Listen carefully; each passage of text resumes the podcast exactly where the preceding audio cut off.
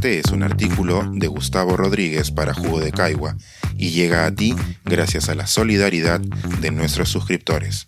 Si aún no estás suscrito, puedes hacerlo en www.jugodecaigua.pe.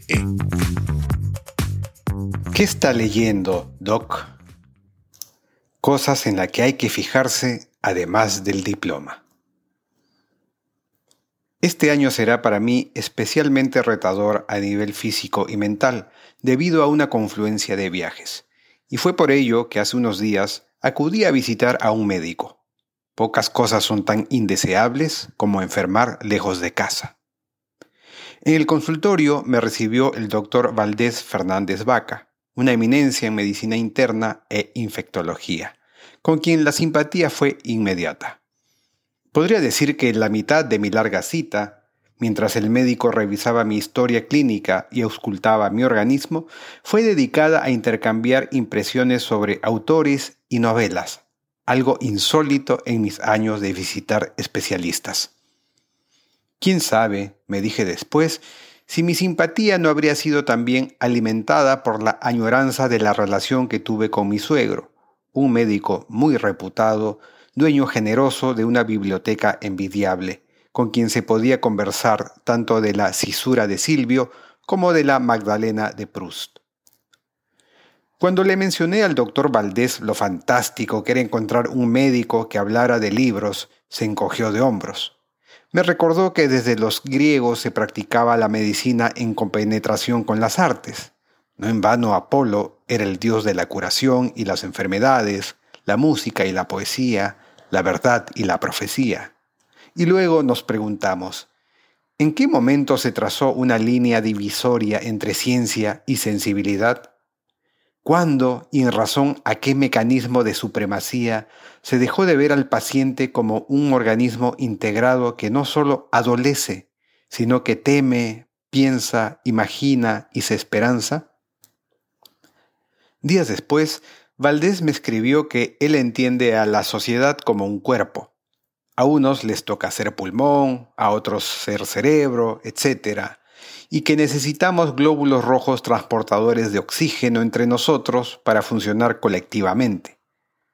Si entendí bien su metáfora, ese oxígeno entre las personas deberían ser esos puentes de entendimiento formados por las emociones comunes y la curiosidad compartida, es decir, la materia prima del conocimiento y de las artes. Un médico que lee literatura y disfruta de las artes escénicas tiene, definitivamente, más herramientas de comunicación con un paciente y, de paso, tiene más beneficios para su propio entendimiento personal.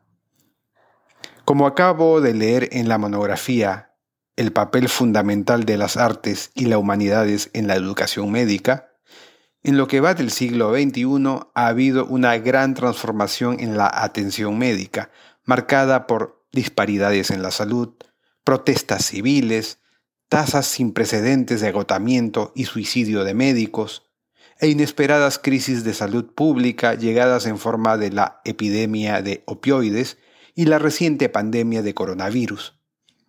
Enseñar a los médicos el funcionamiento de los órganos internos sin tener en cuenta la influencia de los agentes externos y la emocionalidad de sus pacientes es, desde mi opinión tal vez sesgada, condenarlos a ser mecánicos de la carne y, en el peor de los casos, carniceros con prestigio.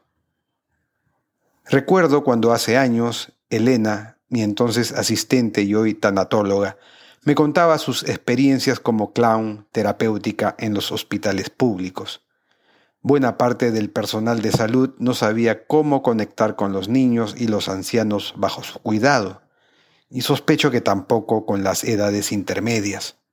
Y fueron sus recursos prestados del teatro los que tranquilizaban muchas ansiedades. Cuán importante ha sido para ella acudir a la narrativa literaria y cinematográfica para hoy ser compasiva con quienes están a puertas de la muerte o han sufrido alguna pérdida.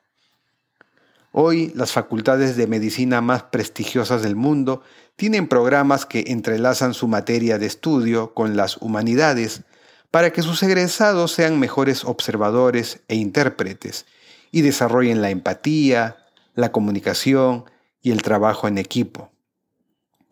¿Qué tanto de ello ocurrirá en esta tierra donde las universidades son cada vez más un negocio y los pacientes son vistos como clientes y, en el mejor de los casos, como estadísticas? Por lo pronto, el doctor Valdés me ha invitado a un club de lectura que organiza con algunos colegas y es probable que desde algún rincón inacible del cosmos el médico Anton Chekhov nos sonría. Pensar, escribir, editar, grabar, coordinar, publicar y promover este y todos nuestros artículos en este podcast cuesta y nosotros los entregamos sin cobrar. Contribuye en www.jugodecaigua.pe barra suscríbete y de paso espía como suscriptor nuestras reuniones editoriales.